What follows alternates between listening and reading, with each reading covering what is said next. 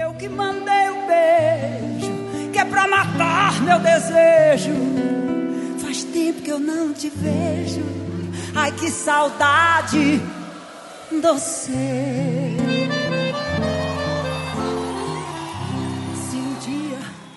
Salve, salve para você que está ouvindo o podcast Qualquer Coisa Vira Assunto. Estamos começando agora a edição número 29. Ah, eu sou o Lucas Abreu e eu já começo chamando ele, o homem calendário deste programa, Felipe Ramalho. O que nós estamos ouvindo e por quê? Boa noite a todos. Nós estamos ouvindo Ai Que Saudade Doce, interpretado por Elba Ramalho. Elba Ramalho, embora o nome possa sugerir, não é minha parente. Tão pouco e... minha. Exato, até porque a gente é irmão, então se ela fosse parente minha, ela seria parente sua. E essa semana, Elba Ramalho completa 70 anos. Nada Setentinha. mais. Setentinha. Nada mais justo do que reservarmos a ela esses 30 segundos de homenagem que nos é permitido. Muito bom. Dada a cantada aí a música de abertura do programa, eu quero começar mandando um recado para o senhor Rodrigo Carelli. Quem é Rodrigo Carelli? Rodrigo Carelli, diretor de A Fazenda. A Record está selecionando o elenco para Nova Fazenda e o meu recado para o Carelli é: estamos aqui, hein? Estamos aqui. Eu achei que você ia mandar um vai pro Carelli, né? Mas aí. Não, que jamais. Estamos aqui. Estamos aqui. Considerando tudo isso, eu vou começar para as considerações iniciais. Eu vou começar chamando ele, que antes de ser pai já era vovô. Tiago Werneck, meu querido, como vai? Fala, galera. Bom dia, boa tarde, boa noite. É... Vocês podem até rir de mim, mas durante um bom tempo da minha vida eu confundia Elza, Elza Soares com Elba Ramalho. Vocês acreditam nisso? durante muito tempo. Mas as minhas considerações iniciais, é, eu li uma história hoje que me deixou um pouco deprimido. É, fã de bebidas artesanais cria vinho de açaí no Acre. Ah, não. Muita coisa ah, pra você criar bebida, você vai criar bebida desse parada que tem gosto de terra, irmão. É, isso é complicado. De... Pelo amor de Deus. Mas é isso aí, estamos prontos aqui hoje, vamos falar de. Não, não.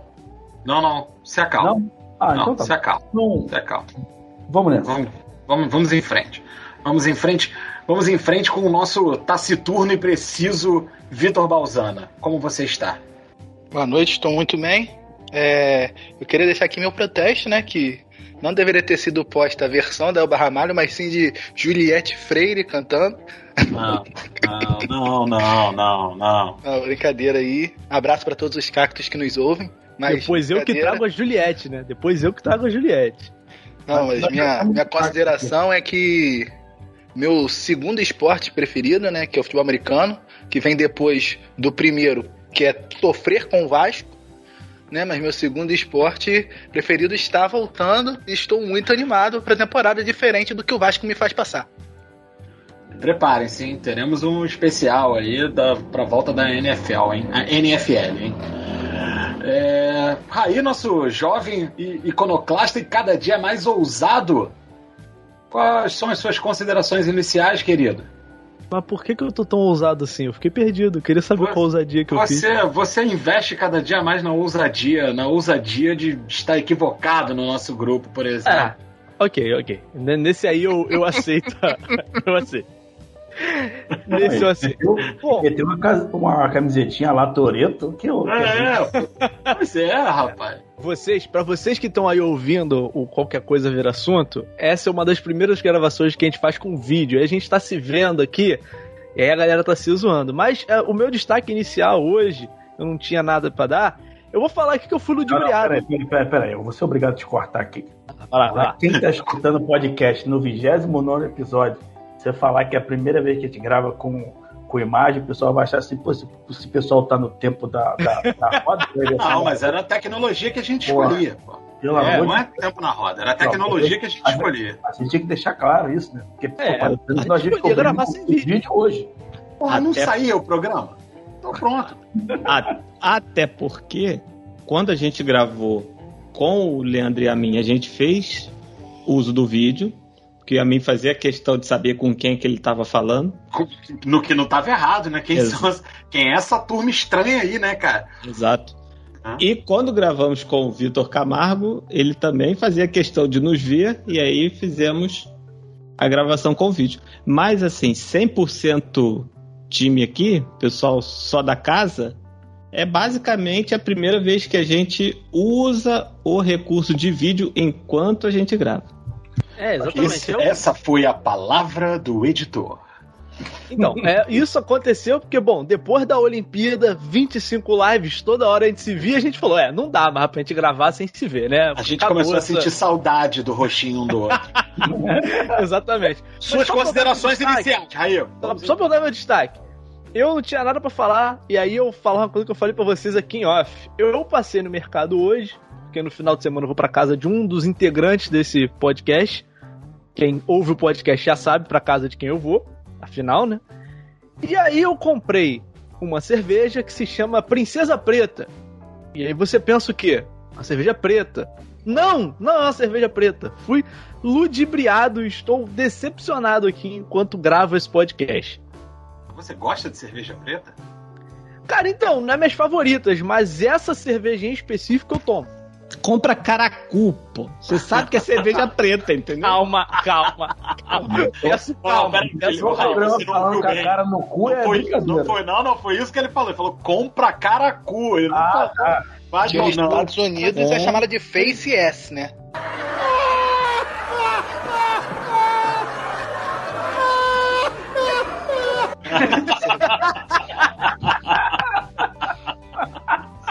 ai, ai. Mas já que você já chegou aqui com a gente, Felipe Ramalho, suas considerações iniciais, por favor, querido. Bom dia, boa tarde, boa noite, bom momento, boa hora, seja a hora que você estiver ouvindo, que seja boa. É, sobre fazer um destaque rápido sobre o vinho do açaí que o Thiago falou. Daqui a pouco o pessoal vai botar sucrilho, leite em pó, confete. E vai dar uma paçoca, paçoca e vai dar uma turbinada nesse vinho. Mas não era isso é precisamente que eu queria falar, né? Quem ouve a gente pode estranhar essa, essa mudança, né? Da minha condição de não apresentador para condição de participante, é porque tem coisas que a gente é e tem coisas que a gente está. E eu estava apresentador e agora não estou apresentador. Mas é uma coisa que não é fechada, não é definitiva, entendeu? É visando o crescimento nosso aqui, o crescimento do programa. Então, se tiver que. Se eu tiver que sair para o programa melhorar, eu vou sair porque o importante é o sucesso desse negócio que a gente faz junto. Vocês acabaram de ouvir o recado do CEO. Muito bem. Mas não, mas se você sair, não tem programa. Você edita é, o programa. Exatamente, cara. deixa ele, deixa ele. Não, ele tava, pô, fazendo um discurso um humilde de CEO, pô. Deixa o cara. Felipe, Felipe, tem que entender que ele é nosso Diego. Ele, ele é o 10, mas agora tá jogando mais recuado. Eu me recuso a participar, do, eu me recuso a participar de uma analogia com o Flamengo. E, podia ser pior, né? Podia ter chamado Felipe de pau Henrique Ganso. Aí, aí, aí, não, não, não, parou. Parou, aí parou, falta de. Mas o Ganso era maestro. Parou, parou. Aí não, né? Aí não, né? Exatamente, vamos respeitar o CEO. A Ganso de 2010, não? Que era melhor que o Neymar, né? Mas vamos em frente, vamos em frente. Chega de futebol. Porque hoje nós vamos falar de paternidade, não de parentalidade, não de maternidade, mas de paternidade. Juntou, pegamos aqui os dois pais do grupo, Felipe e o Thiago, e, vão, e eles vão contar pra gente sobre as dores e as delícias de criar né, uma criança, desde que ela é piquirruchinha, aquela coisinha fofinha, carinha de joelho, depois bolinha de roupa, e aí vê ela se transformar num adolescente, coisa pior, tipo jovem. Tá? Vitor, Raí e eu, que estamos que nem aquela música do Ira, né? Se o meu filho não nasceu, eu ainda sou filho.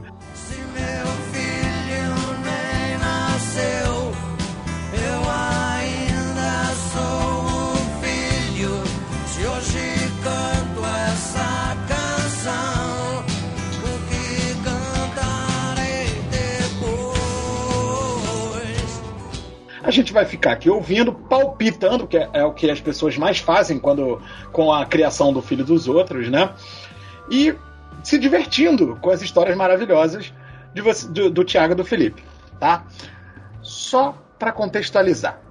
Felipe é pai da Manuela, que é o meu chuchuzinho, meu biscoitinho, meu docinho de coco. E a Manuela tá com dois anos. é, pois é, né?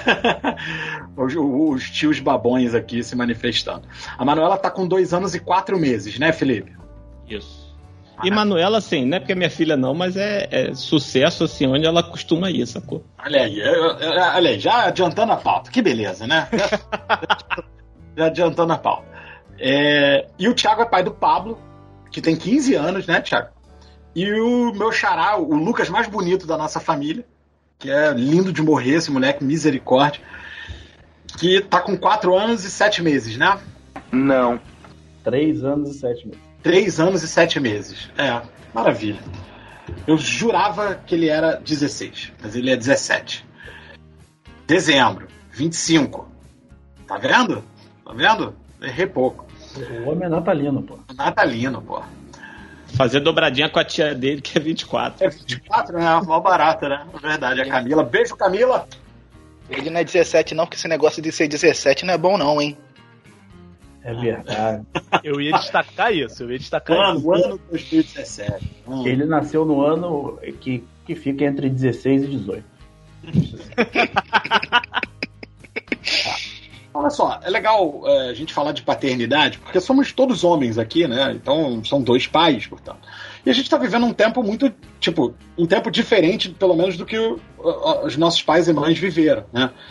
Hoje em dia não tem mais essa conversa do pai ajudar na- no, no cuidado da criança. Ajudar.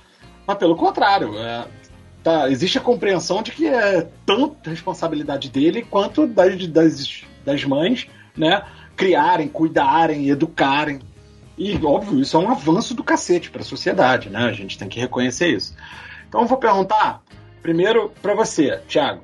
Como é que funciona essa divisão de tarefas na criação, nos cuidados lá das crianças lá na tua casa? É, então, é, você tocou num, num ponto interessante, que é essa parte do ajudar. E aqui em casa a gente nunca, nunca conjugou esse verbo, né?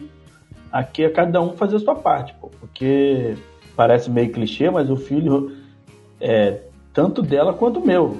Então as responsabilidades são iguais. E, e a gente está numa sociedade que compreende que a mulher tem o trabalho de criar os filhos e o homem sustentar a casa, mas a gente sabe que não funciona dessa maneira. E aqui em casa, cara, é muito, é muito, é muito legal, assim, porque é, às vezes até. Às vezes não, a maioria das vezes acontece de eu ser a pior pessoa para educar as crianças aqui em casa. Né? Porque eu sou meio. Vocês sabem, eu sou meio bobão, né? Então, assim. É, Tu diz pra criança não dormir, né, Thiago? Pô, pelo amor de Deus. é, cara, é- é- eu passo umas mensagens meio erradas pros meus filhos, né, cara? Então, assim, a minha parte aqui em casa, a minha parte aqui em casa é, é porque, assim, cara, eu fui uma criança que cresci sem pai, né? Eu não tive pai. Então, assim, eu não, não sei se isso afeta muito no meu relacionamento com os meus filhos, no sentido de não querer ser o carrasco deles o tempo todo, entendeu? E às vezes até me ressinto em, em em falar não algumas vezes, o que é extremamente necessário. Mas aqui em casa eu tento ser essa, essa válvula de, de escape das crianças, de ser o engraçado, de brincar com eles o tempo todo. Apesar de, na hora do sério, se do mais sério possível, eles saberem que eles não conseguem me dobrar, mas conseguem dobrar a mãe, entendeu? Olha aí. Ah, e você, Felipe, como é que é aí? Divisão de tarefa, divisão da criação, do- da disciplina. Aqui a divisão é simples, entendeu? Porque o que acontece? Luna tá trabalhando no home office e a empresa aproveitou para passar a boiada, então o negócio fica estreito. Então eu sou pai meio período ali, quando ela acorda, come a fruta comigo, reclama para tomar banho, todo dia isso. Ainda cantarola, eu não quero tomar banho, tomar banho. Mas aí a gente negocia, entendeu? Bota uma boneca dentro da bacia pra tomar banho junto. Pega os legumes que ela tem de brinquedo, joga dentro da água e fala que vai fazer sopa, entendeu? Aí dá o banho, dá fruta e tal, e aí fica com a avó, que pra mim é um negócio fundamental, que é a rede de apoio, né? Que eu tenho ali, que, pô, minha sogra, cara, não tem uma vírgula para reclamar, inclusive paguei minha língua. Eu falo assim, não, que isso, não precisa, papapá, não sei o quê. E ela sempre chegou junto. E aí de tarde, Manuela fica com, com ela lá, de noite eu pego. Fala, Vitor. Até que você fosse falar da sua sogra aqui, eu ia ter que intervir porque é minha mãe, né? É, exatamente. Eu, eu não ia poder deixar falando assim. O cara começa a falar mal da sogra. Não, de forma alguma. Ia ser um, uma confusão do cacete. Ia ser um, ia ser um climão terrível, né? Ah. Aí de tarde, de tarde ela fica com, com a avó, porque todo mundo gosta lá, Vitor se amarra, o Vinícius se amarra, a avó se amarra. Aí acaba o expediente, a gente pega, chega aqui, daí de novo aquela, aquele cabo de guerra para tomar banho, aquele cabo de guerra para escolher o que, que, que vai comer. E, isso, e a disciplina, assim, a gente vai ali regulando, às vezes um, às vezes outro. Às vezes xixi, não, ela quer comer isso. E aí, vai, o que, é que ela vai comer? A gente vai dialogando ali, fazendo a tabelinha, entendeu? Para não ficar aquele negócio de um fala e desmente e desautorizar. Uhum, essa, é, essa é uma eterna briga nossa aqui, o autorizar ou desautorizar na frente do outro. Entendi. Isso é um perigo, né, cara? Sim. Então, vocês, deixa eu fazer só uma pergunta. Por favor. Que, que foi uma pergunta que, na verdade, não é uma pergunta, né? É de conversar com outras pessoas que eu conheço que são pais. Tipo assim, o último evento lá em 2020 que eu tinha saído na rua ver pessoas antes de pum, bater o martelo, decretar a pandemia, foi um chá de bebê. E aí eu converso com esse parceiro, que foi meu professor no colégio, é professor. E aí eu falei com ele, eu falei, cara, como é que tem sido, né, esse ano? Ela, ela, ela é uma bebê de, de quarentena, ela nasceu em 21 de março de 2020. É, e aí, a, fi, a filha dele, no caso, né? E eu, ele falou, cara, é muito estranho, né? Porque eu, eu não esperava acompanhar tanto do crescimento dela. Pô, de, de, ano passado até esse ano, praticamente eu só dava aula em casa, dava aula via chamada de vídeo. E aí eu acabei acompanhando muito o crescimento dela. Se por um lado foi ruim a pandemia, por esse ponto foi bom.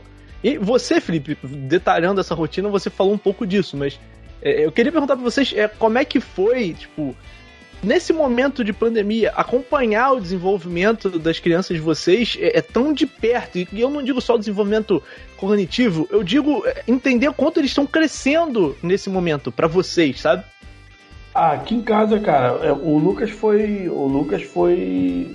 Ele não nasceu na pandemia, mas ele entrou ali com dois aninhos, né?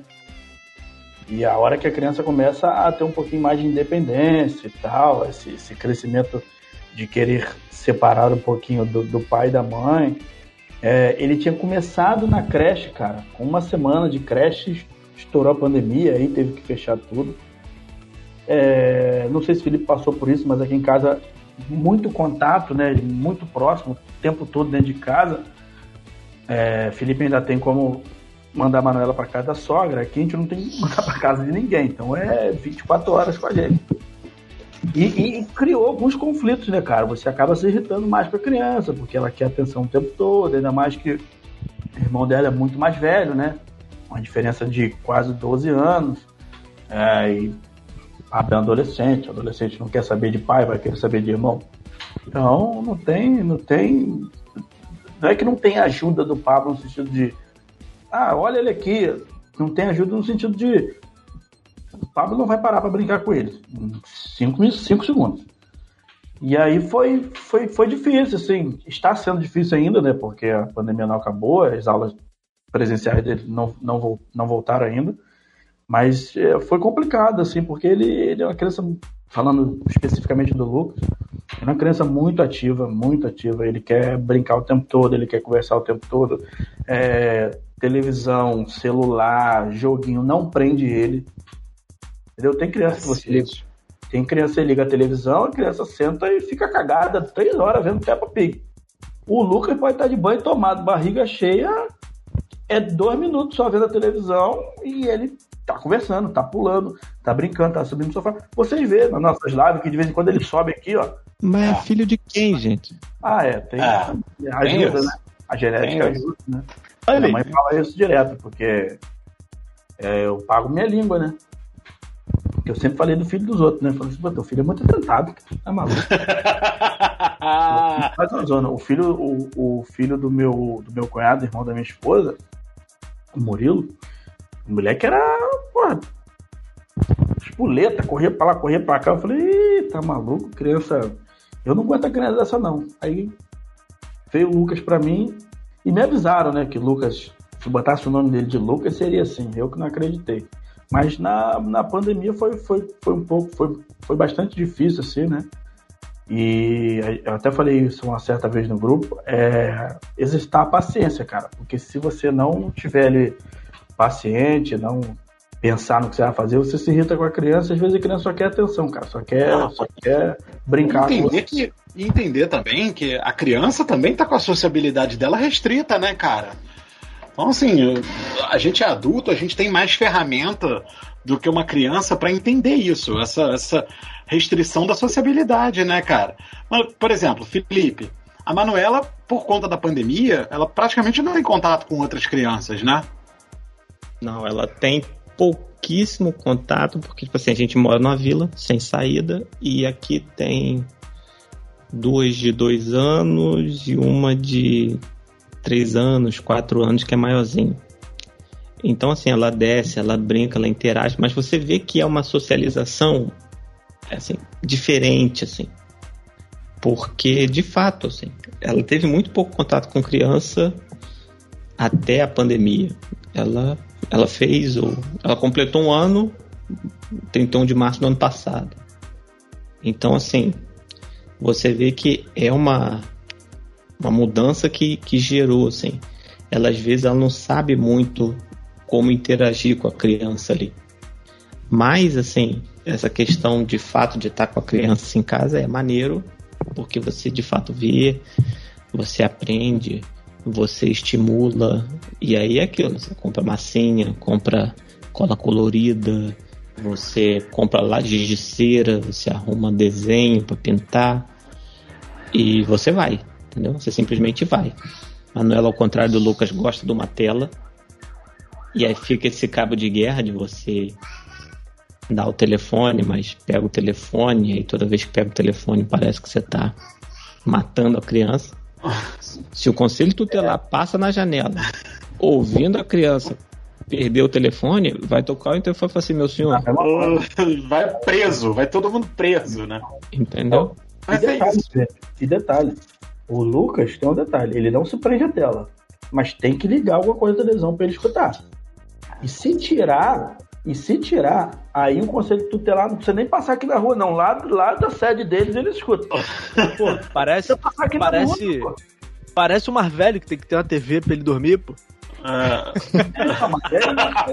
Mas é isso, né? A gente vai envelhecendo e vai ficando criança, tá? É assim mesmo. É. A, gente negocia de. É, na hora do almoço, quando a gente tá almoçando junto, a gente vê alguma coisa junto, vê uma série, essas séries comédiazinha de 20 minutos, 25 minutos, para ter alguma coisa em família vendo junto. Nessa hora, ou você liga o celular e dá na mão da criança, ou você não assiste, porque não tem, não tem condição. É, é, esse, essa troca, essa negociação, acho que o Felipe deve passar muito por isso, porque Manuela é muito ligado na tela. É, você, tem que, você tem que saber fazer. Porque se você falar pra criança assim, ó, você não vai mexer mais no celular. Tá bom. E eu vou fazer o quê?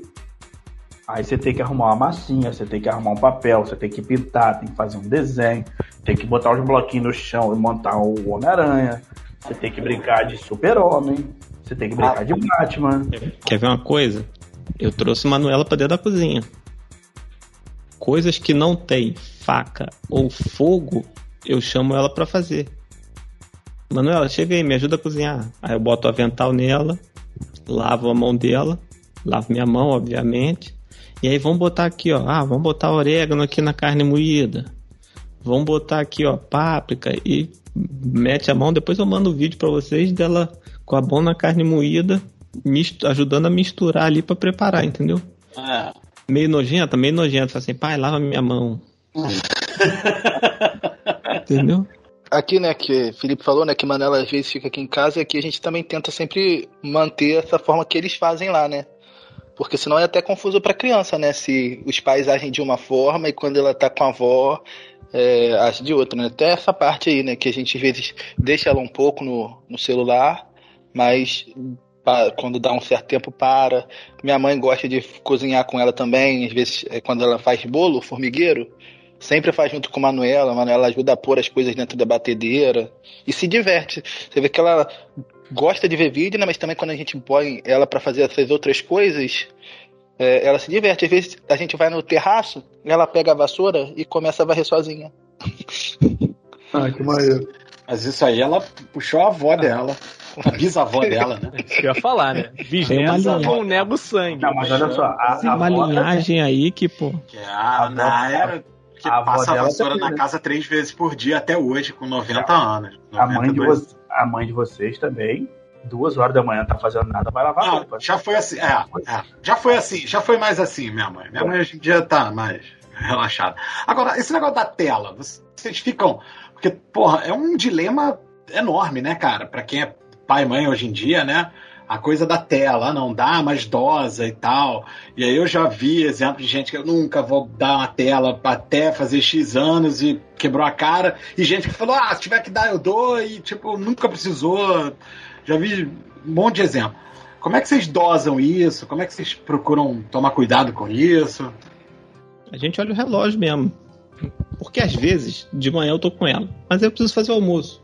Então, às vezes, para eu ganhar minutos preciosos, eu viro e falo assim, Manuela, vê um cadinho aqui do vídeo aqui e tal. Aí eu olho o relógio. 3 horas X. Aí eu faço uma conta ali, 20 minutos, meia hora. Aí a gente começa a negociar, porque às vezes também a paternidade, Thiago vai concordar comigo, é um eterno ser feliz ou ter razão. Serve pro casamento também. Serve pro casamento, serve pra amizade, serve, Serve pra... pra mim. Entendeu? Às vezes eu preciso. Às vezes eu quero ter razão, às vezes eu preciso ter razão, às vezes eu quero ser feliz. Então eu deixo. Ai, vê mais um pouquinho, cinco minutos, não tem problema não. Aí eu viro e falo assim, Manuel, dá o telefone. Aí ela, não. Aí eu viro e falo assim, ainda quero ser feliz. Mas chega uma hora que cansa, assim, Manuel, dá o telefone. Eu falei três vezes, não deu? Aí eu pego, aí Entendeu? O, coisa, eu- o meu feeling é o tempo que tá na tela. Porque, tipo assim, 10 minutos, não, não é possível que. Vai, mas, cara, aí. Porque se Manuela deixar, fica.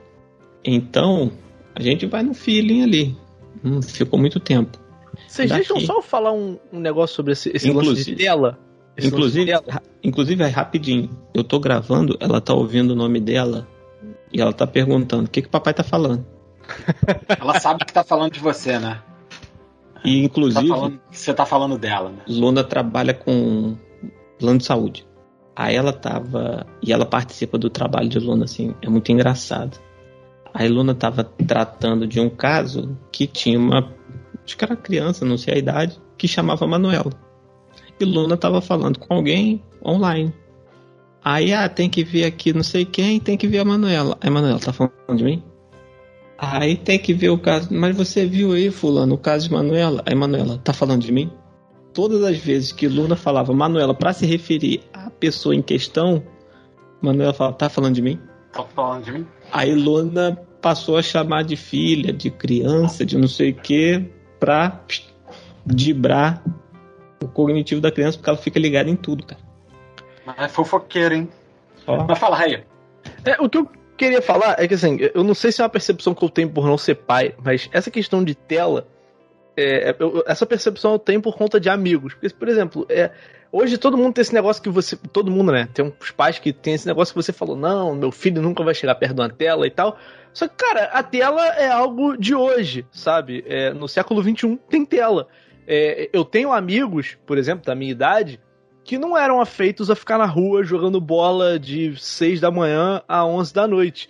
E ele falava, ah, meu pai me empurrava pra ficar lá e eu não gostava, então eu era sempre o que ficava de canto, quando tinha que jogar eu era sempre o que apanhava. Então, é, eu acho que mais do que a tela, e aí vocês, você, quem é, vocês são pais e quem é pai que tá ouvindo pode falar mais do que eu, mas eu acho que é tentar estimular o seu filho a fazer é, diversas coisas pra entender é, onde ele gosta melhor. E assim, o fato dele estar de frente com a tela não quer dizer nada, porque, pô, se você pensar em questão de futuro, hoje uma tela quer dizer muita coisa em questão de mercado de trabalho, de profissões. Então, estar de frente para uma tela não quer dizer que a vida do seu filho vai acabar, sabe? Da mesma forma que, e, e óbvio, tá 24 horas por dia de frente numa tela não é bom, mas eu duvido que deixar uma criança 24 horas por dia na praça jogando bola, jogando terra para cima, seja bom também, sabe? Então, é, eu acho que é um pouco dosar isso tudo. Ah, boa. Não, e a coisa da tela é, é, é até um, uma, é uma linguagem de sociabilização hoje, né, cara? De socialização, né? Porra, a gente tá falando de uma geração toda que cresce com, essa, com as telas muito presentes na vida dela. Boa parte da, da vida delas vai ser mediada por essa tela. Então, porra, é, import, é até meio que importante que elas tenham esse contato né, com a tela, né? Porque tem duas coisas. Um, a gente tá com a cara na tela o tempo todo. Quando é o celular, é televisão. Quando é televisão, é notebook. Quando é o notebook, sabe? É alguma outra coisa. Todo mundo. Exatamente, ah, exatamente. Ah, eu não uso, ah, não sei o que. Ah, beleza. E outra, Manuela tem uma coisa que ela gosta de ver foto. Ela abre o Google ela já sabe, ela pega o telefone, ela sabe certinho onde está o Google Fotos e ela roda o Google Fotos. Aí, e aí é um, uma, é um respingo da pandemia na vida dela. Aí ela vê foto, ela vê foto da minha mãe, ela vê foto de não sei quem, ela vê foto de um dia tal que aconteceu isso.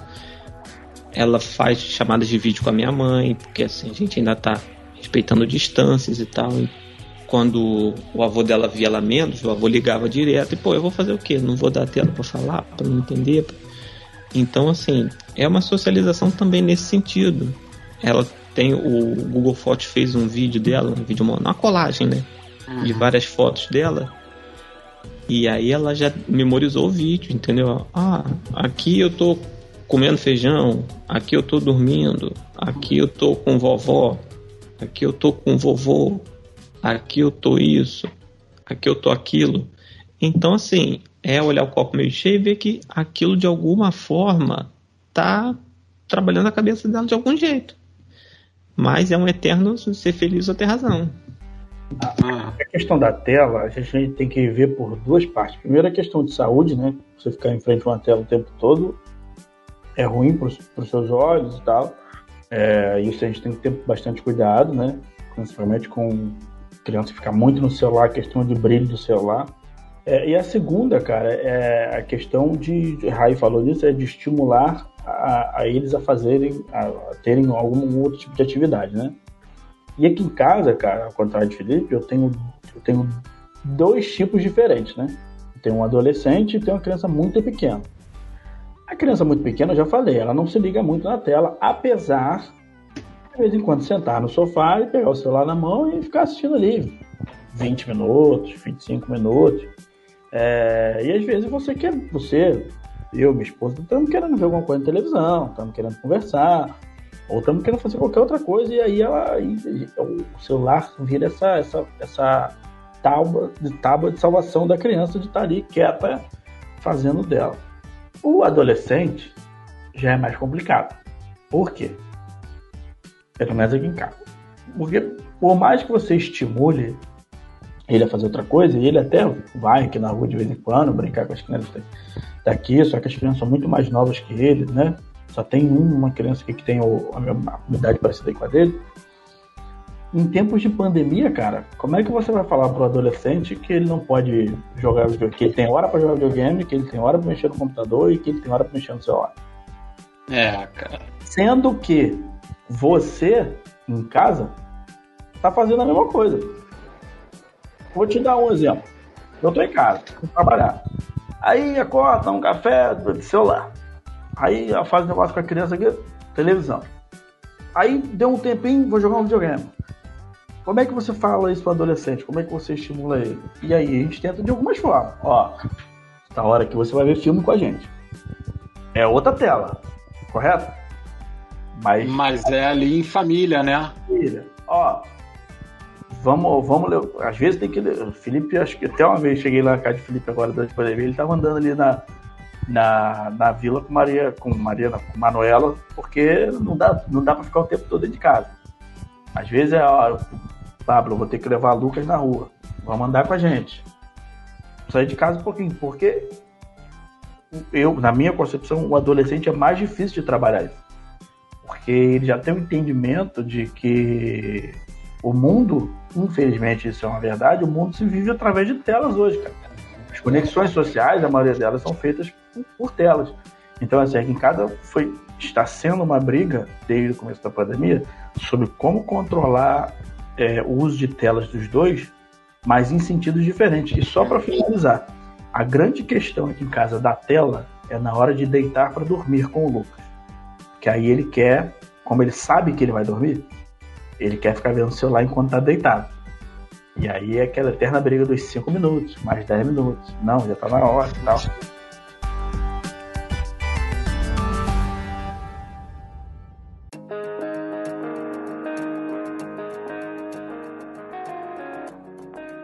Mas essa do Pablo é legal, Thiago, porque pô, seria muito confortável, muito cômodo, né? Deixar, né, cara? Ah, fica aí, jogando aí o tempo todo. No...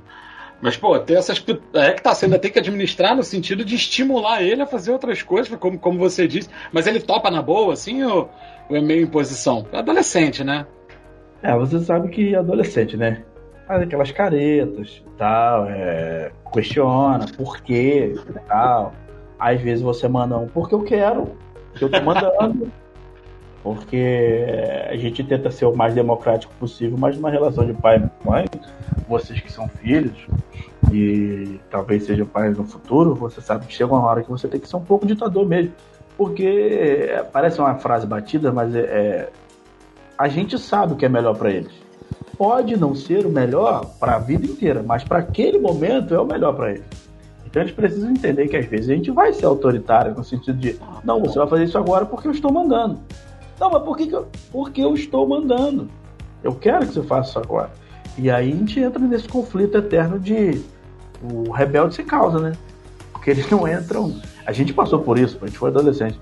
É, não entra na cabeça deles que a gente quer fazer o melhor para eles. Na cabeça deles a gente só quer tirar a diversão deles, né? Principalmente na questão, o Raí vai entender melhor, a questão que agora tem esse, esses jogos online que não dão pause. Essa é uma das, uma das piores brigas que tem aqui em casa, em relação a, olha, tem que levar o lixo na rua. Deixa acabar aqui. Deixa acabar aqui, só que pô, a partida dura 45 minutos, pô, aí o, o lixeiro já passou. Eu não jogo online. Eu não jogo é. online, então ah, não Vitor joga, Vitor joga. Vitor joga, Vitor joga. Então, assim, é... Me acusaram, mas é Vitor. Me acusaram, mas é Vitor. E, e vou ser sincero pra vocês, pra deixar o Felipe falar aí. Não sei se quem vai escutar a gente vai falar o contrário, mas lidar com adolescente é, é muito mais difícil do que lidar com a, com, com, com a criança de 2, 3 anos. Mas muito mais. Falar mal de adolescente pode, mas falar mal do meu LOLzinho não fala não, hein, Thiago? eu ia trazer uma questão. Não, eu ia trazer uma questão que o Raí falou, que ah, amigos, não, quando for pai vai ser assim, vai ser assim. Malandro, sabe onde isso caiu? Uma das coisas, né? Que quando você é pai, cai um monte de coisa. Sabe onde foi uma das coisas que caiu para mim? A chupeta. Ah, não vou dar chupeta, não sei o que, não sei o que. Meu irmão, um dia eu tava chorando, tinha uma chupeta na gaveta. Peguei e deu, dei. Deitado no carrinho, dei a chupeta. Parou de chorar. Falei, pronto. Tinha um problema, tinha um problema, solucionei, acabou, entendeu? Você, você foi feliz, Felipe. Que aqui em casa a criança não pegou chupeta nem por reza braba. Esse moleque, pelo amor de Deus, hein? Ele, não, rapaz. Pegou. Não pegou. Dá a chupeta na boca dele, ele cospe, né? E pisa. Ele, ele, ele, não, ele, ele pegava a chupeta e botava na nossa boca. Aí na boca dele assim, ele tirava, fazia uma cara feia e puf, na nossa boca. Cara, o Lucas foi tipo. Assim, claro, ele é uma criança ainda pequena, mas o Lucas de bebê, e ali até um ano, um ano e meio, o Lucas era, era uma criança ruim de dormir. Tá? Ele, se ele sentisse dormir, ele acordava. Parece com quem, gente? É, mas... hum, é mesmo? Parece que é por acaso, por acaso. Pô, vamos gravar o programa inteiro pra descobrir que o Lucas parece com o pai dele, né? É. e, não, e não pegou chupeta, pô. Por exemplo, é, é, como é que é o nome daquilo? É, chocalho. Não gostava de chocalho. Nunca pegou mordedor. O negócio do Lucas, irmão, ele queria estar onde a gente estava, fazer bagunça onde a gente estava. Olha aí. Esse negócio da chupeta, eu tava com isso na cabeça porque, cara, já teve dia. Thiago deve ter passado por isso. Da criança chorar tanto o dia inteiro, tanto, tanto, tanto, que você deita na cama, a criança dormiu. Você venceu aquela batalha. Você deita na cama e fecha os olhos, e a criança tá chorando dentro do seu cérebro ainda. Então, meu irmão, a chupeta foi um. Foi uma parada para ganhar, pô. Porque tem esses momentos de cansaço profundo, assim, né, cara? Tem essas horas que vocês. Que, cara, tipo. Meu Deus, eu não aguento mais, mas eu tenho que aguentar. Como é que vocês lidam com esses momentos, cara? Então, e aí entra a questão né, que você citou no começo sobre fazer a nossa parte, que tem uma parte que nós, como, como pais, não temos como fazer, que é a amamentação. E aí, na minha cabeça, eu sempre trabalhei assim, cara, a minha esposa tem uma parte que é dolorosa, porque amamentar dói no começo. Dói, o peito em pedra, fica ferido. A criança é, não, ela não entende que ela tá machucando a mãe, ela só quer se alimentar. E aí na minha cabeça eu coloquei assim, pô, beleza, cara. Eu tenho que tirar um tempo assim de qualquer coisa que eu esteja fazendo para ficar com meu filho pequeno, porque depois que amamenta, a mulher tá extremamente cansada, ela tá estressada, ela tá dolorida. E lidar com esse cansaço, assim, com, com o dia inteiro da criança chorando, o filho falou, é, é complicado, porque quando ela é muito pequena, às vezes esse, esse descanso dura duas horas e meia, três horas. E aí você tem uma louça para lavar, você tem uma casa para limpar, você tem. Uh, Todas as tarefas que a criança não deixou você fazer. Não deixou você fazer. E aí você entra nesse ciclo que. Coitada, criança, não é que a criança não deixou você fazer, né? Que você não pôde fazer porque você estava cuidando da criança. Exatamente, exatamente. E aí você entra num ciclo vicioso de que eu estou cansado, mas tenho que cuidar da criança. Ela não descansa, eu fico mais irritado, mas ainda assim eu tenho que cuidar da criança então vira essa bola de neve que se você não, não tiver um companheirismo entre você e sua esposa, chega uma hora que você simplesmente desconta na criança. E aí é ah. muito ruim, né, cara, para você e pra criança. Felipe, como é que você toma esse cuidado para não descontar na Manuela, para não descontar na Luna, né, na sua esposa? É. É, é porque, porque às vezes também o que, o que a gente tem um entrosamento bom no sentido de um entender que o outro está estressado e tomar a frente com três meses chora, com dois anos faz pirraça, então o negócio fica mais difícil. A escalada, a escalada é maior. Então, assim, um tá estressado, o outro passa na frente, assim, não, peraí, peraí, peraí. E aí aborda de outro jeito, senta, conversa, não, peraí, minha filha, vamos assim, pá, o que, conversar.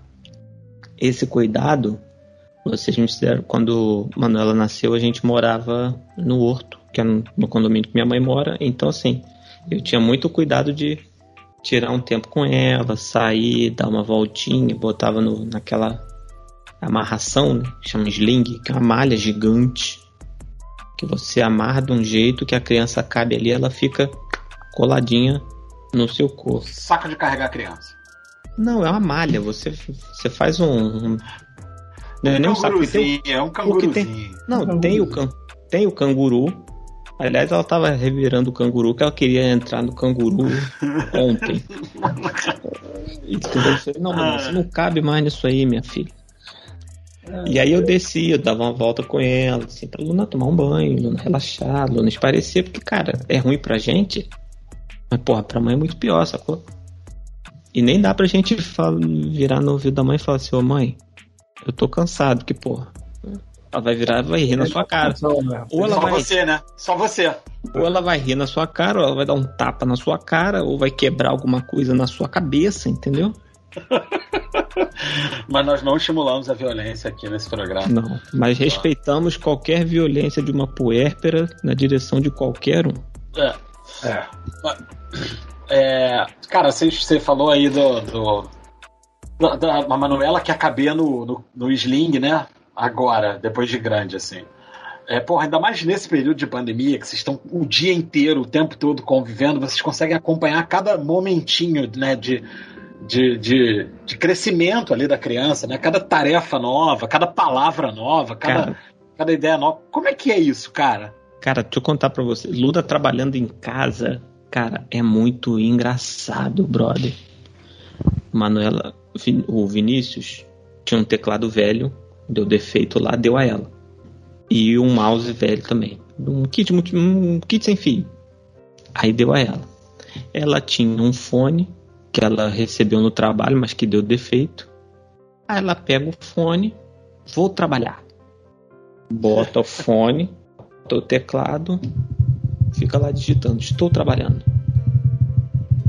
E aí atende o telefone, chama a coordenadora de Luna, ô fulana, fala que fulana é chefe dela também. Vou dar um nome fictício aqui. O Carla. Carla é minha coordenadora. Mas a ela... ela tem essa coisa de matraquinha, né? Ela sempre falou muito, sempre. desde muito cara, novinha, hoje, repetindo muitas coisas, né, cara? Hoje, vou contar mais uma de vocês aqui. Eu fui buscar ela lá. A Ilona lá deitou casa, aqui. Lá na casa é, na casa da Cláudia. É, na casa da minha sogra. Aí cheguei com ela, Luna tava deitada no sofá. A Ilona fez que tava dormindo. Aí Manuela chegou, olhou para ela: Mãe, acorda. Que falta de educação. eles têm disso, né, cara? Eles têm. Eles, eles são assim, cara. Eles cara, são... di direto, direto, assim. Manuela, Manuela, o que, que você vai comer? Não sei. Não é, deu ruim. Ih, deu ruim. Cara, é muito engraçado, brother. É o meu pavor de falar palavrão perto dessas crianças, né, cara? É, se, se, ela, mas se ela mas se você fala palavrão perto dela, ela vira para você e fala: não pode falar isso. Ah, joia. O Lucas também briga. O atenção, briga. atenção, man, fica a dica aí, já ensina pro Francisco e pro Antônio o que, que é palavrão, porque o tio Lucas, de vez em quando. Porque o, o meu contato estreito com criança, sobretudo nesse período de pandemia, é com esses os filhos desse meu amigo, do, do Rodrigo, né, cara? O Francisco tá com três e o Antônio tá com dez meses. Eu vou dar um relato aqui do porquê a gente tem que tomar esse cuidado para aproveitar que pouquíssimas pessoas lá da igreja ouvem esse podcast. Felipe, essa é a semana de divulgar. Manda o link. É, manda o Já link vou lá. falar aqui, ó. Filho, meu amigo Felipe, não mostre isso pro pastor, pelo amor de Deus. Mas eu vou contar um relato do porquê você tem que tomar esse cuidado. Não sei se vocês conhecem a, a música Três Palavrinhas. Não, não conheço. Três palavrinhas só, eu aprendi de cor três palavrinhas, certo? Certo dia, eu e meu irmão inventamos de falar de bobeira três. e a criança só repetiu. três... Gente, Manuela, três palavrinhas, Manuela. Ela já era. e eu viro pra eles, e eu viro pra eles e falo assim, ó, colocou, agora tira. Agora tira, fica lá, né? Então, todo cuidado do mundo, gente. Nunca, nem brinque perto de criança. Um vai ser aquela, naquela hora, né? Vai ser naquela hora do pior jeito possível. Mas, né? mas graças a Deus depois ela esqueceu e hoje é três palavrinhas, não fala três de forma alguma. É igual Chaves, né? Todo mundo fica quieto, assim, tudo culpa da bruxa do 71, entendeu? É isso. isso que ela vai pegar, né? A bruxa de 71. Em casa, o, o, Lucas briga também quando a gente fala pra palavrão. Ele fala, ô! Aí a gente pede desculpa a ele, né? Que fala palavrão. Mas a questão, cara, é que assim, pô, é muito errado. Mas quando a criança muito pequena fala palavrão, não desculpa, é muito engraçado, gente. Engraçado. É, é engraçado. engraçado. É engraçado. É fofo. É tipo é. aquele momento do Vingadores Ultimato, que a filha do Tony Stark fala um merda, e aí, tipo, todo mundo olha e fala: Ah, meu Deus, ela tá falando merda. mas, cara, é engraçado. Fazer o quê? Eu tô rindo, mas sei que é errado, né? É. Não, é muito errado, mas é engraçado demais, cara. E, é, e é tipo assim, uh, deu certo com o Pablo. O Pablo hoje não fala palavrão de jeito nenhum. De jeito nenhum. Nem fora de casa, assim? Fora de casa eu não vou com ele, meu irmão, porque é muito jovem, né? Mas coisa de jovem, o cara não sai de casa, Lucas. Pô, ele tava falando aí que o Pablo ele fica sai, em casa, pá, sai, tranquilo. Às vezes tem até uns conflitos, porque a gente tenta estimular ele a sair mais de casa, mas ele não sai. O Pablo não fala palavrão, não adianta, ele não fala palavrão. O Lucas, cara, ele não fala palavrão. Mas o que, que acontece? A gente tá na era do celular, do TikTok, do Reels no Instagram. E aí, cara, essa, esse 947 dancinhas que tem no TikTok. Faz todas. Não é que ele faz, cara. Mas, por exemplo, aqui tá, a última que tá mais na moda aí é essa do, é, é, do, Como é que é? Se essa bunda fosse minha.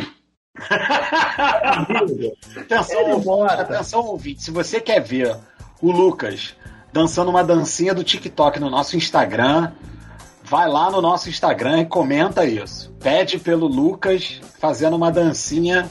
Mas não eu. Eu, porra, ninguém quer me ver dançando no. O meu charazinho. Lucas, não, não, peraí, eu quero, eu quero, eu quero. Agora eu quero. Eu também quero, eu também quero. Eu também o, então ele, ele, ele fica, às vezes. E, a, e a mãe dele detesta, né? Essas danças de TikTok, a maioria ela detesta. E aí ele começa do nada assim, se essa bunda, se essa bunda fosse minha. Rapaz, a mãe dele lá na cozinha quase morre. A outra também que ele gosta, assim, não é palavrão, mas é essa música do Malvadão. Às vezes, quando chega na sala, a música tá tocando e ele tá com a mãozinha assim na cabeça, assim, ó. Cara, mas essa do Malvadão, mas essa do Malvadão é, é, aquele negócio que a palavra, quando tu diz rápido, ela te engana, porque a letra é chama o teu, mu, chama o teu vulgo malvadão. Só que, meu irmão, o que que você. Antes de saber a letra, entendi, na minha entendi. era dando pro malvadão, pô. Eu entendi então, isso também. Cara, que é isso, cara? Foi tipo o Felipe aí, ó. Mandando você comprar caracu. Não, mas você chama seu vulgo malvadão. E, a outra, e, e, outra palavra que ele adora falar, adora, esse, essa adora, e essa vai ser a mais difícil de tirar dele, é a tal da putaria. eu não. Então, às vezes, eu tô vendo alguma coisa na televisão, por exemplo, quando o Bolsonaro tá dando entrevista, eu falo assim, cara, olha que putaria desse asno, desse burro, desse energúmeno. Aí ele vira e fala assim, putaria, papai? Putaria? Não, mas Aí ó, ele... mas quando, mas quando, mas se, se, o Bolsonaro tá na TV, a criança pode falar palavrão. A realidade é essa. É verdade. Não, e, e Felipe contou a história engraçada de, de Manuela. Eu contar duas do Lucas rapidinho. Uma eu já contei para vocês no grupo, que foi o dia da televisão do celular, né? Que ele tava mexendo no, na televisão Aí ele falou, papai, quero mexer no celular. Eu falei, não, beleza, vou te dar o celular, mas vou trocar o canal de televisão para eu assistir. Aí ele, não, papai, eu quero ver o celular e a televisão. Eu falei, não, tem que escolher. Não dá para assistir os dois ao mesmo tempo. Ou você mexe no celular, ou assiste televisão. Ah, então tá bom. Mexeu no celular. Passou uma hora, cara. Ou menos e tal. Ele deixou de mexer no celular. Eu peguei o celular, pra zapear aqui, mexer no celular e a televisão rolando. Quando eu peguei o celular, ele, papai, você vai mexer no celular? Eu falei, vou. Ah, então desliga a televisão, que ou você mexe no celular. é isso, eles crescem é. pra tirar fla meu querido. Claro. Tomou um dibre mental. Tomei, tomei. Não, a mãe, dele, a, a, mãe dele tava aqui na cozinha, veio andando, olhou dentro da minha cara e falou assim: bem feito, bem feito. E a outra esses dias foi que ele adora um miojo, né? Pode ter comida, mas se tiver miojo, ele quer miojo. A mãe dele fez um pratão de miojo com feijão pra ele, ele comeu. Não deu 20 minutos, cara. A mãe dele desceu, veio aqui, fez um, um, uns pãezinhos assim na, na sanduicheira e tal, não sei o que, e subiu para comer. Ele foi atrás. Mãe, me dá um pão aí, mãe. Ela, meu filho, você acabou de comer. Esse aqui é o da mamãe. Poxa, mamãe, você me ensinou que tem que dividir a comida. já era. É aí já era. Aí quebra na espinha, aí te quebra. Aí você vai falar o quê, cara? Você não tem o que falar. Você só tem.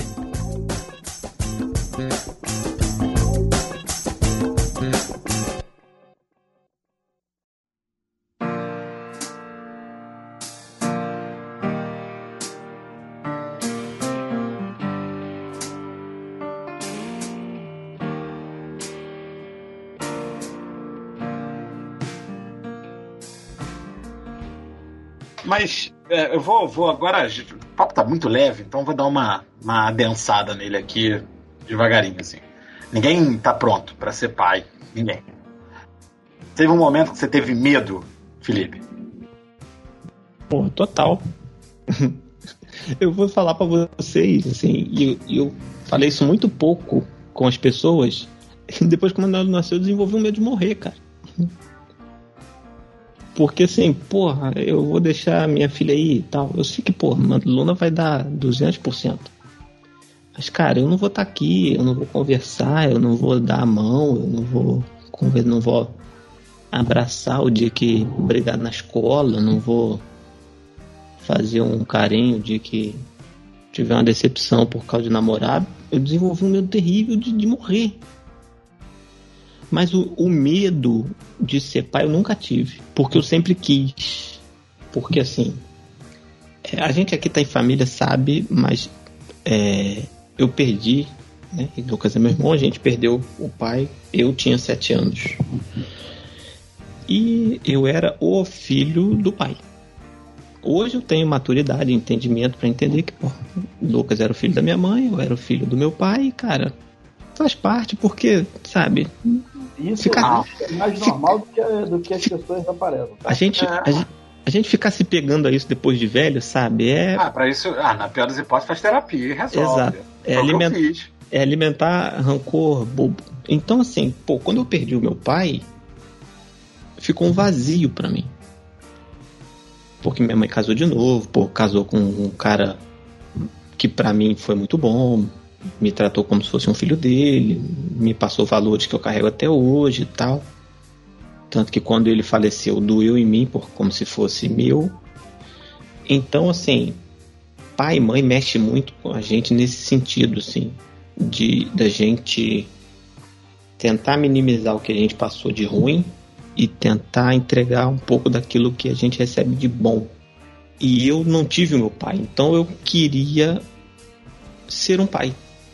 Eu queria que outras pessoas, né, no caso minha filha, tivesse alguém ali para conversar, para dar a mão, para tirar uma dúvida, para ensinar um valor. Pra... Então, assim, esse medo eu nunca tive. Porque uma coisa que eu retive, né, do, da nuvem de conselhos, do livro do Bebê dos Outros, que a gente tem esse livro do Bebê dos Outros, que é essa entidade de aconselhar a todos. Não, faz isso, faz aquilo, não sei o que. Ah, mas isso a gente pode falar mais pra frente se interessante for. Eu sempre ouvi retive é nasce a criança, nasce um pai. E nasce uma mãe. Ah, né? e É, é jazz, né? Você vai ter que improvisar ali, né, cara? Você pode E não brother. saber, mas você vai ter que improvisar, né? E brother, eu hoje, 31 de março de 2019, até hoje eu acho muito louco com a naturalidade que eu tive pra pegar a Manuela com minutos de vida, cortar o cordão umbilical, vestir e etc. E eu nunca tinha feito porque, porra, tinha medo de pegar filho dos outros, criança mole, papapá, não sei o que, vai Sou cair. eu, sou eu. Também não gosto, não. E aí a, pe- a pediatra, pô, maravilhosa, sabe? Acolheu, falou assim, pai, vai tranquilo, não quebra, não sei o que, papapá, chega junto lá. Eu cortei o cordão, eu nunca imaginei que eu fosse cortar o cordão umbilical. Porque tem o corte que o, que o obstetra dá, mas fica uma outra ponta até aquela ponta que fica no umbigo e cai. Então, assim, esse medo eu nunca tive, não, porque quando você quer fazer um negócio, né, você passa por cima dessas coisas. Então, para mim sempre foi desafiador, mas eu nunca me senti pronto. Ah, pô, você tá E pronto? se sente hoje? Não. Então, continua se- sem se sentir pronto. Não, exato. Porque você nunca vai estar pronto. Porque, cara, é só passando. Tudo que te disserem não vão, assim, dimensionar o que é, bro. Tiago, e você? Também É, tem eu medo de morrer? Não, de morrer não. De morrer não. Eu, eu partilho da, do mesmo princípio de Felipe, de, de querer ser muito pai, porque Felipe ainda teve é, o pai dele até sete anos, depois teve o Edson. Eu não tive ninguém, né? Eu não tive essa figura paterna. Então, eu, eu sempre na minha cabeça, sempre. E também assim, não é dizer assim, ah, te fez mal, ou, ou, ou mudou alguma coisa na, na sua criação. Nunca me fez falta, eu nunca quis saber, nunca. Se, nu, nem agora, não, de, de querer ter um pai e tal, nunca quis. Mas eu tinha essa percepção de, pô, eu quero ser muito pai e ser um pai 100% presente. E, e o meu medo, e aqui em casa foi um pouco diferente, porque é, eu falei que Pablo é meu filho, Pablo é meu filho, mas meu Pablo, Pablo não é meu filho biológico, né? Vocês sabem disso, mas quem está escutando não, não sabe. Quando eu fui casar com a mãe de Pablo, ele tinha quatro aninhos. E o pai dele é vivo. O pai dele era, era morava perto da gente na época. Então, tipo assim, era um tipo de relacionamento diferente que eu tinha que ter com ele. E a minha questão de, de medo, assim, era não conseguir ser o pai que eu, que eu idealizava na minha cabeça. E depois que o Lucas nasceu, eu tive certeza que eu nunca vou ser esse pai que eu idealizo na minha cabeça. Porque a gente não tá pronto, o Felipe falou, a gente não tá pronto e não vai estar, cara. Porque as situações que aparecem pra gente dos nossos filhos, a gente é, passa a entender na hora. E o que o Felipe falou dos conselhos, cara, eu uso uma frase que, que quando alguém tá falando do filho dos outros, fala assim, cara, Deus deu o seu filho para você tomar conta. É do seu filho que você tem que tomar conta e você vai ter a sua maneira de tomar conta do seu filho, porque as crianças são diferentes, cara, elas reagem de maneira diferente. E Tiago, Fala aí. só um parênteses. Se a gente tiver um segundo, um terceiro, um quarto, a gente vai continuar sem estar Deus. pronto. Porque. Não, eu tô, tô exemplificando. É. Não tô assim, dimensionando. Porque o nosso plano aqui são dois e a gente. Quanto mais filhos a gente tiver, a gente não vai continuar pronto porque não vem igual. Aqui em casa são dois completamente diferentes, cara. O Pablo era uma criança completamente calma, cara. Você podia largar o Pablo. Você esque... Às vezes você esquecia que o Pablo estava em casa, pô. É. O Lucas, o Lucas não tem condição de você esquecer quando você tá dormindo. pô. Porque até dormindo ele tá elétrico. E só- E só para finalizá-lo, e aqui em casa, assim, é, aconteceu, a diferença deles é quase 12 anos, né? Eu tô casado há 11. É isso? É isso. Vai fazer 11 anos. E a gente tentou muito ter um, um filho no começo do relacionamento, justamente para não ter essa diferença grande de idade. E chegou no momento que a gente desencanou, pô, porque não vinha, não acontecia e tal. E Lucas, eh, Luana foi ficar grávida no momento que a gente não esperava mais. Não esperava. Veio assim, foi maravilhoso, claro, né? Mas foi um momento que a gente esperava mais. E, e o meu medo, e o meu medo hoje, hoje, é não, é não conseguir ser uma, uma bússola moral para os meus filhos, entendeu? No sentido de, pô, eu posso seguir esse cara aqui, de maneiras que ele age aqui, porque vão me levar, me levar para uma vida é, é, correta, entendeu? Porque às vezes a gente acha que a gente está fazendo uma coisa boa para gente, para nossa família, e às vezes pode não estar. Então eu tenho esse medo hoje de não ser o pai que eles precisam até eles poderem viver a vida deles, eles serem independentes, poderem viver a vida deles, entendeu? Muita pressão. Óbvio que sobre a mãe a pressão ainda é muito maior, mas é muita pressão sobre a- os pai e mãe, né? E eu acho que vocês têm que desencanar desse- desses medos, assim. Mas isso sou eu dando palpite. E aí? o cara que não tem filho dando palpite. Lucas, Eu acho que quando é o pai, eu acho que quando você é pai, é, eu não estou querendo desmerecer seu conselho, não. Mas quando você é pai, esse tipo de conselho aí entra no ouvido e sai pelo outro. É, é tipo, falar, é tipo falar pro cara que tá nervoso ficar calmo, né? Calma, é, É, é. O cara tá É muito- puto ali, não fica calmo. É a mesma coisa, eu sei que eu sei. eu sei. Mas eu Sim. falo assim mesmo. E Lucas, uma coisa que a paternidade me trouxe foi que antes de eu ter filho, eu quando alguém virasse pra mim e falava que não queria ter filho, eu olhava atravessado para aquela pessoa. Mas Eu depois, não, mas depois que que Manuela chegou na minha vida, assim, não, eu, eu olho atravessado, mas eu respeito e tal. Não, claro, respeitar Mas ele. de- depois que Manuela chegou, assim, que a gente, que eu entrei de cabeça naquilo, eu virei e falei assim, brother, não é pra qualquer um, não. É, e, e não é E se- desmerecer, e não é desmerecer ah, o cara que não quer ter filho. Ah, você é fraco. Você... Eu acho que são dois caminhos, cara. Diferentes. Porque Tipo, não tem um melhor ou um pior. O Os que eu acho, o que eu acho é que, assim, claro, é cada um escolhe a sua vida e, Ah. e questão de ser fraco ou forte. Ah, e Felipe, eu, eu tenho certeza que ele vai concordar. É questão de não viver as coisas boas de ser pai e ser mãe. Pô, é muito maneiro, gente. Com todos os É. problemas. Não tenho dúvida. Com todos os percalços que você passa, mas é, pô, é muito maneiro. Pô. Tenho Muito dúvida. legal, pô. Às vezes você tá num dia péssimo, cara. Péssimo, péssimo. Tu abre a porta da casa e entra, porra, aquele abraço que tu recebe ali, cara. Só de você escutar a criança vindo correndo da cozinha, papai, papai, papai, ou mamãe, mamãe, mamãe, é uma coisa absurda, cara. Aquilo ali te derruba de uma maneira que você fica assim, cara, eu tô reclamando do quê? Thiago não precisa muito.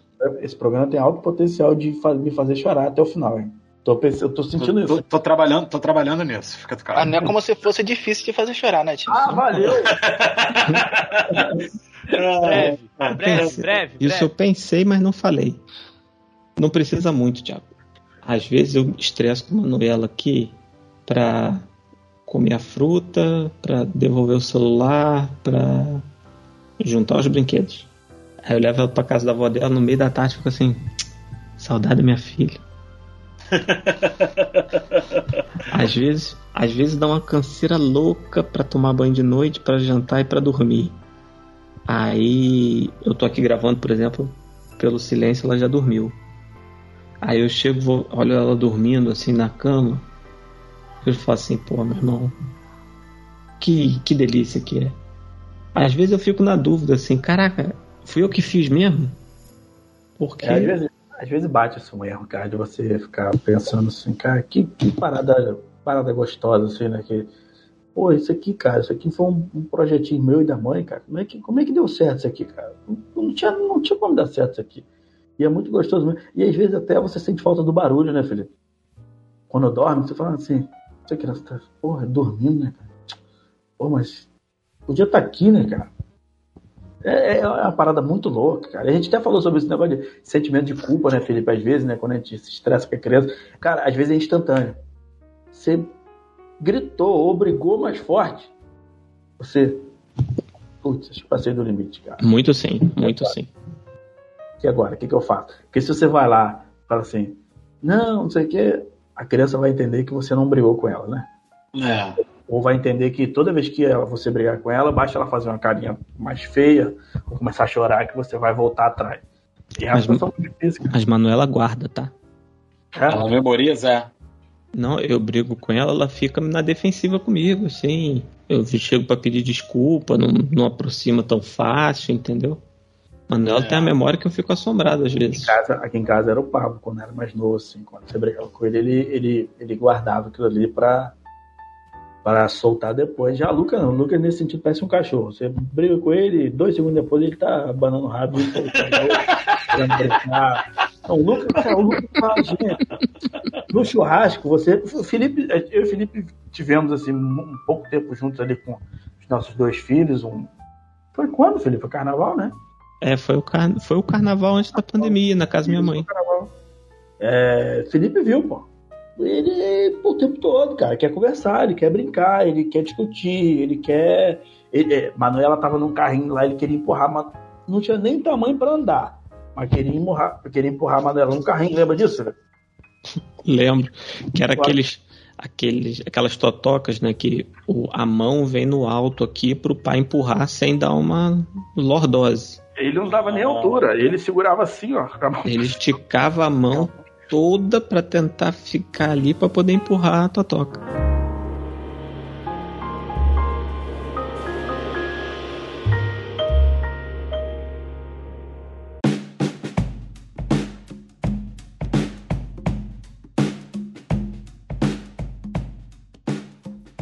Você, Vitor, tem vontade de ter filho, cara?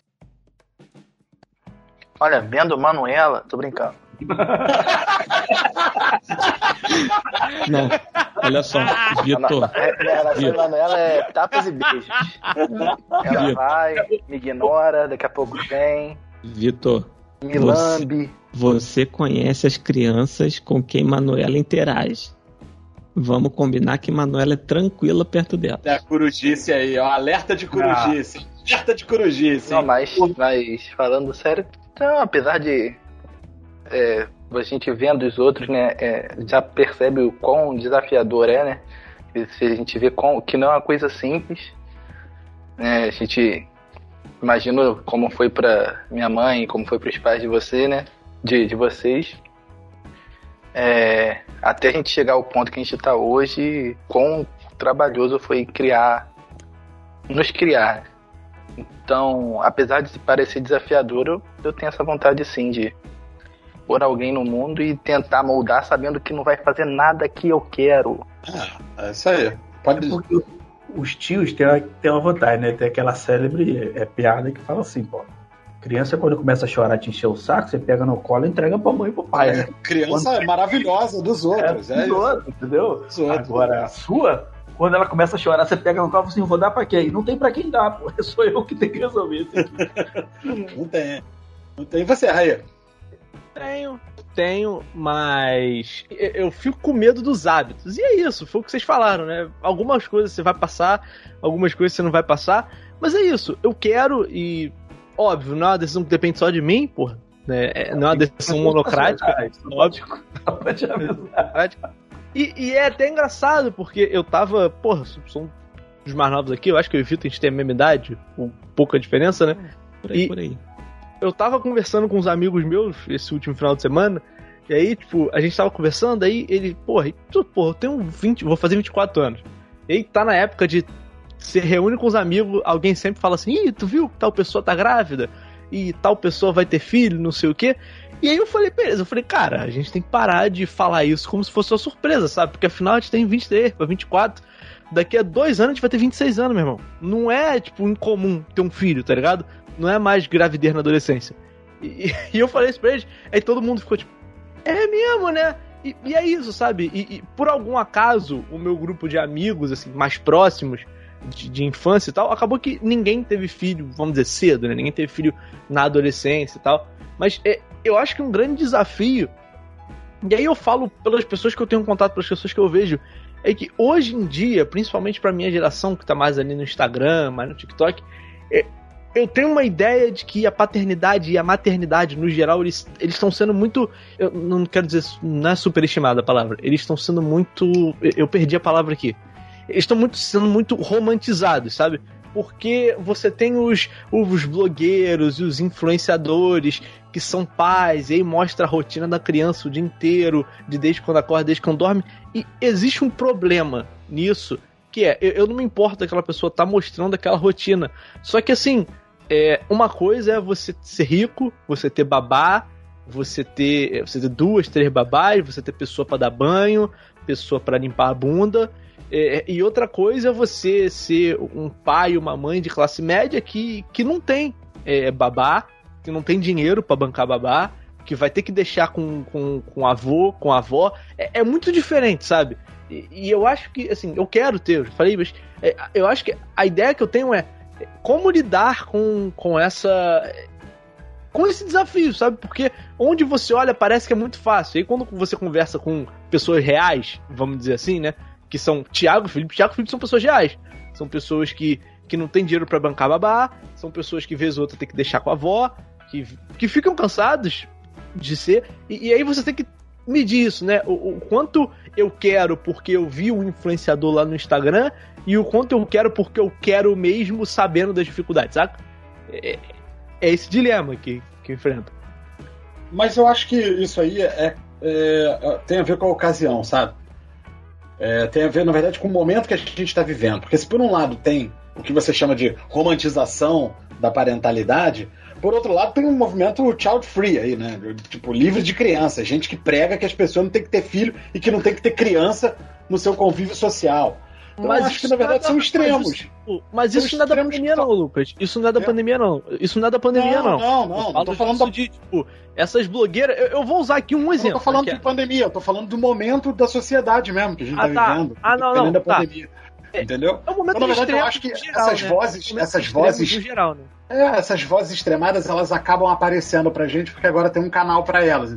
Eu acho o movimento Child Freedom de um absurdo sem sentido, assim. Eu não tenho filhos, mas, cara, a criança é um ser humano e ela tem que socializar, ela é parte da sociedade, ela é parte integrante da sociedade. É óbvio que não é todo lugar que é pra criança, mas muito mais pela preservação da criança do que do lugar, pô.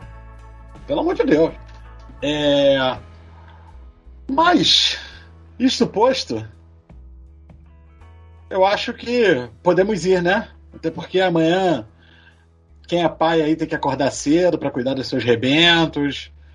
Então eu vou começar a despedida com o meu amigo Vitor Balzana.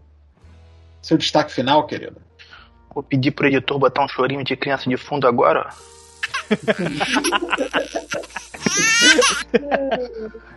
em vez de dar uma boa noite, eu vou cantar uma canção de Nara aqui, rapidinho.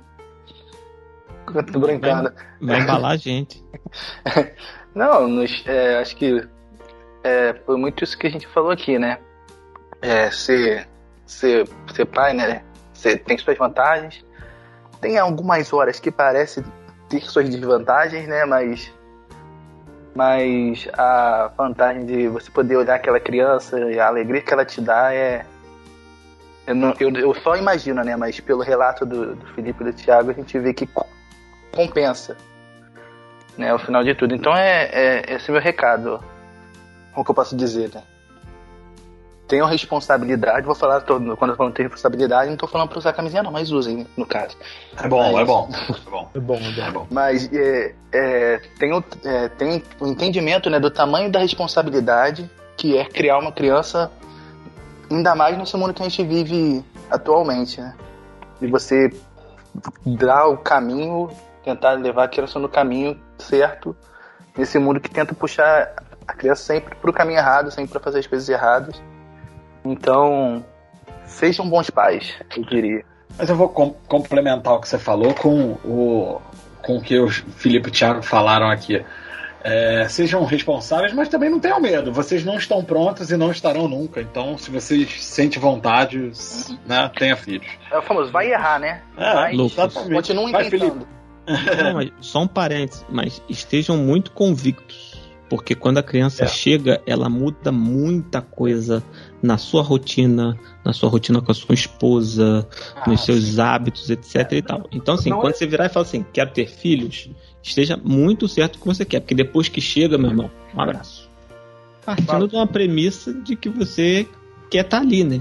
É, isso aí. Porque Já tem você gente que... deu esse belíssimo conselho, eu vou pedir pra você dar seu destaque final, né? Por favor, Felipe. Galera, é isso, é sempre gostoso, assim. Eu gosto de falar. Esses dias estive com um casal de amigos que não tem filhos. Foi por uma ocasião assim, um pouco mais séria e tal. Aí eu e Luna a gente chegou e falou assim: Nossa, a gente falou. A gente basicamente só falou de Manuela, né? É porque os filhos despertam. o- de quem tem filho. os filhos despertam o melhor e o pior que tem em nós. Galera, é isso. Se você for pai, não seja um pai pela metade. Porque eu costumo brincar que é, a paternidade. Duas coisas. Na paternidade é um voo cego. Você vai voar e você não tem ideia para onde você está indo. Você simplesmente vai. Você vai acertar, você vai errar, você vai bater na árvore, você vai falsear, você vai. Mas você vai. E uma outra analogia que eu gosto de brincar é que a paternidade é um jogo de RPG. Você completa missões, você ganha XP, você evolui seu personagem para completar missões mais complexas. Mas você é vai o famoso videogame, né? A Mas você- do mais mas, mas você sempre vai ter missão para completar e sempre vai precisar evoluir.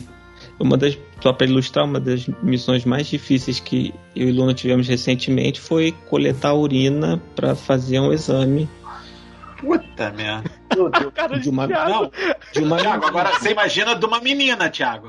Eu imagino. Imagino. Imagina da menina. Cocô no colei- potinho foi incrível. Eu coletei 11 milímetros ali porque foi assim, arrasto. Se fosse na FIA, tinha perdido porque não tinha o mínimo necessário, entendeu? Mas, cara, é, é gostoso, entendeu? É, mano. Eu falo, todo mundo tenham, interajam, participem, sejam parceiros, porque é legal demais. E você que é o amigo sem filhos, do, do amigo com filhos, escuta o seu amigo, deixa ele falar dos filhos dele, participa disso, ouve. Ele tá tendo um momento muito legal. Desfruta desse momento legal a, a partir da visão do seu amigo. Né? Eu acho que a amizade é isso, é a gente viver as coisas boas da vida do outro, né? Tá, tá ali, tá perto. Então deixa ele contar, ouve as histórias, deixa ele se derreter, deixa ele eventualmente reclamar, pô. Dá atenção, cara. Pô, não é porque ele virou pai que você tem que sair voado e, pô, desaparecer, não, tá louco. E Eu- Lucas, um negócio que eu queria ter falado e não falei é. Galera, deixa o conselho se a pessoa quiser receber. Ah, mas isso aí, eu, eu super entendo, eu mesmo tava aqui dando conselho. Eu- Não pra criação de vocês, mas pra vocês, né? Não, mas tem gente Pra que é na criação. é no hábito. Ah, mas você tá dando isso. Ah, mas você faz assim. Ah, mas o livro do bebê dos outros, entendeu? Só tenho, Não, não seja pauteiro do livro do bebê dos outros. tenho só limites morais só. Que é. Que é coisas como sapatênis. Não. Não, não vou admitir. Crocs. Crocs não. Crocs Não, não. Crocs pode, Crocs é confortável. Crocs pode. Pra mim não, ei. Então vai, ô jovem. Seu destaque final, então, já que você é contra o Crocs aí.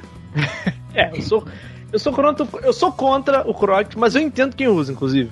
Pô, essa semana o. Não, não entendo quem usa. Pô, cara. Cara, eu, eu, eu, não, não vou, eu não vou justificar o Crocs aqui agora com uma hora e meia de programa, né? Daqui a pouco mas, tá justificando a calça Saruel. Pelo que vocês estão falando, pelo que vocês estão falando, pelo que vocês estão falando, não, pelo que vocês falaram o tempo inteiro, é, é óbvio, é, é se, ser pai, é, a paternidade e não ter filhos no geral, né? Porque tem, tem mulheres que ouvem nosso programa. É, é no geral viver, sabe? A vida no geral é um voo cego. O problema, o problema, né? Entre eu tô fazendo aspas aqui, quem tá a galera aqui do podcast tá vendo. É que, porra, você é, quando você tá falando de paternidade, você tá falando de outra vida, sabe? E, e, as suas atitudes têm influências na vida de outra pessoa. Mas no geral, viver é isso, viver é um voo cego. É, a maioria das experiências que você tem são experiências que você desconhece, um emprego novo, uma experiência nova, enfim, é, são essas experiências. Quando a gente está falando de paternidade, a gente está falando de, da vida de outra pessoa. A gente está falando de atitudes que vão influenciar na vida de outra pessoa. E principalmente, é, é, é a gente. É, galera que falou de paternidade, mas todo mundo tem experiências com seus pais, é, tendo ou não pais, e, e, isso é uma coisa que conta. E isso influencia, como vocês puderam ouvir, durante toda a sua vida, durante a forma como você vai viver, durante a forma como você vai se relacionar com outras pessoas e, e a forma como você vai ser pai. Então, é, é, eu acho que se você quiser ser, é, se prepare, óbvio.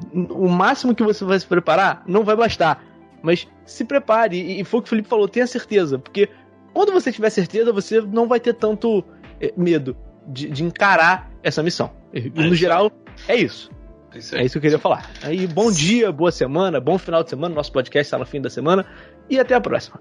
É isso. Se você não sabe direito como vai ser, vá com convicção, né? Boa. É boa, isso. aí. Tiago, meu querido. E você? Ah, o meu destaque final vai ser pegar um, vai ser pegar um pouquinho de destaque final de todo mundo aí e complementar. Vitor falou sobre usar a camisinha. É, usa a camisinha porque se você tiver um filho, é a melhor coisa que você pode ter acontecido com você. Tá? Você tá hemorreia aí, e verruga aí, e tá? filho, é a melhor coisa que pode acontecer. É eu não tinha entendido a piada, aí depois eu entendi. o filho é a melhor coisa que pode acontecer. Muito, é. muito bem. Mas não é? Mas não é? É verdade, é verdade. É, Felipe falou sobre é, a, a, vida muda. É, quando você vira pai, vira mãe, eu tenho uma coisa para te falar. Não é que sua vida muda, sua vida tem um único objetivo naqueles primeiros seis meses, que é não deixar a criança morrer. Você passa a viver seis meses preocupados em não deixar aquela criança morrer. Que é tudo assim, tá muito quieta. Meu Deus, será que engasgou? tá gritando, tá chorando muito. Meu Deus, será que tá sentindo muita dor? É, você passa seis meses assim e depois a sua vida é é teu filho, é tua filha, você viver em função daquilo ali. É, muda teu relacionamento com a tua esposa, com teu esposo, muda teu relacionamento com os amigos, muda tudo, cara. Você passa a viver em função daquela criança ali. Falamos sobre, sobre convicção e tal, é, de ser pai e ser mãe. É, uma coisa que eu queria falar assim, tirando a adolescência, que vai complicar muito a sua vida, é, para com esse negócio de que tem a hora certa de ter filho, cara. Não tem hora certa, cara. Às vezes você vai ter 24 anos igual a Raí tem, vai ser pai, vai ser maravilhoso. E você vai ter 40 e vai ter um filho pela primeira vez e vai ser maravilhoso. Então, assim, não, não, não tem hora, cara. Não tem hora. Você se sentiu pronto, você e seu parceiro, sua parceira se sentiram pronto para ter um filho. Vai lá, pô. Tenta ter, cara. Com 40, com 50, com 25, com 30. Porque as pessoas têm que se sentir prontas para ser pai na hora delas. Não existe essa regra de, ah, tem que ser pai até os 30 ou tem que ser pai depois dos 30. É, porque não acontece assim, cara. Você pode planejar o quanto você quiser que não vai não vai não vai ser é, menos ou mais maravilhoso ser pai ou ser mãe porque você tem mais de 30 ou menos de 30. Então, é, quando você se sentir pronto, quiser ser pai, quiser ser mãe, vai lá, seja pai, seja mãe. E o que eu falo assim, é uma experiência única, cara. Você vai se divertir muito, vai ter muito percalço. Não é fácil, não é fácil. Não, não vou mentir aqui. É complicado, mas é das coisas mais gostosas da vida. E foi o que o Felipe falou. Cada um cuida do seu filho. Se, se você acha que seu filho vale passar cinco horas no computador, isso vale para você, não vale para seu amigo que é pai. Entendeu? Não cuide da criação dos outros Porque é muito difícil criar uma criança. Você quer criar a sua e dos outros? Boa sorte. Boa, boa. Bem, no meu destaque eu quero mandar um beijo pro Rodrigo, que eu não canso de elogiar ele como pai. Vocês eu também elogio, mas quero aproveitar o podcast para mandar esse beijo para ele. Beijo pros meninos. Eu sou apaixonado por aqueles dois. E dizer para as pessoas: tenham filhos, eu adoro criança. Podem ter filhos, por favor. tenham filhos. Eu adoro criança. Amarro, eu divirto. Eu também adoro. É, Principalmente quando elas começam a, a- Eu brinco bastante com as crianças com o filho dos outros, que aí quando elas começam a encher o saco, eu devolvo pro pai. pra mãe. Devolve, exatamente, é ótimo. Maravilhoso. Isto posto, eu pergunto para ele, o nosso homem evento. Vamos ouvir o que no encerramento, meu querido? Vamos ouvir Marcelo Nova. Olha aí, hein? Já, já que a Então- gente falou de paternidade, o pai da apresentadora Penélope Nova, Penélope Nova. Também soprando 70 velhinhas. 70, o Marcelo Nova tá fazendo 70 anos, cara. Está fazendo 70 anos. Cara, não pode mais ser chamada de nova, né? Eu ia falar isso agora. Eu ia falar isso agora. Eu esperei pra ver que eu sabia que ia falar. Nós vamos ouvir Pastor João e a Igreja Invisível. Muito obrigado. Essa é uma belíssima canção do Camisa, muito, muito bom. Então, com o Marcelo Nova, eu me despeço de vocês. Voltamos na semana que vem, no mesmo horário, no mesmo lugar. Gostou? Segue a gente no Instagram, arroba podcastqcva. Procura a gente no Twitter, arroba podcastqcva. E recomenda esse programa para seus amigos.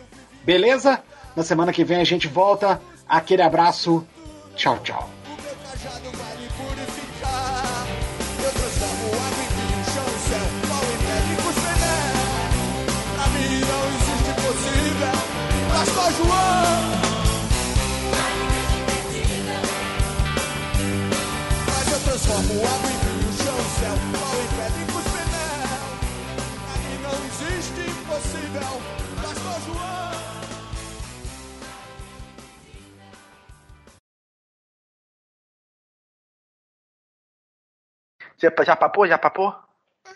Aham. O que, que você comeu? Franguinho.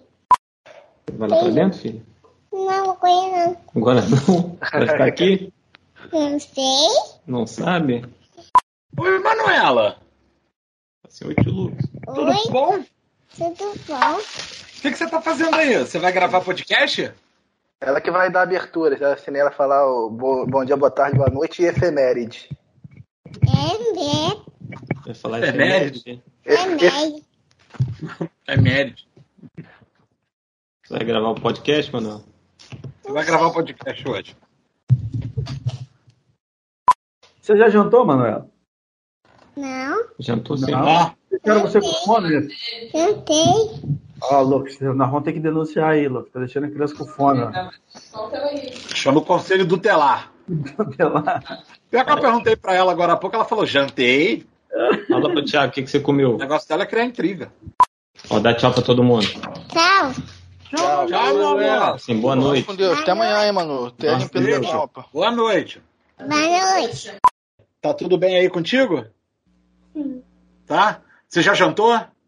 Não. Não? Não. Você não jantou ou você quer jantar de novo, hein? Quer jantar? De novo? Eu vou comer biscoito. Ah, vai comer um biscoito, tá certo, pô. Tá certo, pô. Ó, mas não tá, na hora de, não tá na hora de dormir, não, cara? Tá não. Não? Lucas, leva seu pai pra dormir, Lucas. É, leva seu pai pra dormir, que ele, ele é velhinho, ele tem que dormir. Rita. Ah, não. Eu sei. Não, ó, você fica acordado. Seu pai que tem que dormir, Lucas. Eu, quero, eu vou ficar acordado com a minha mãe. ah você vai Ah, com essa- Mas, Ele, mas, ele, mas bota ele seu fica pai pra bravo. dormir, Lucas. Ele fica bravo quando eu vou dormir durante o dia. Ele fala pra, uma- pra mãe dele assim: Mãe, por que, que o papai tá dormindo? Fica bravo. Né? Ah, é. Ó, Tchau. Um beijo. fala assim, ó. Tchau, pessoal, um beijo. Fala, tchau, pessoal. Um beijo. Tchau, pessoal. Tô fazendo cosquinha. Tá fazendo Tchau, cosquinha gente. na orelha? Não. Acabou, então acabou, acabou o programa.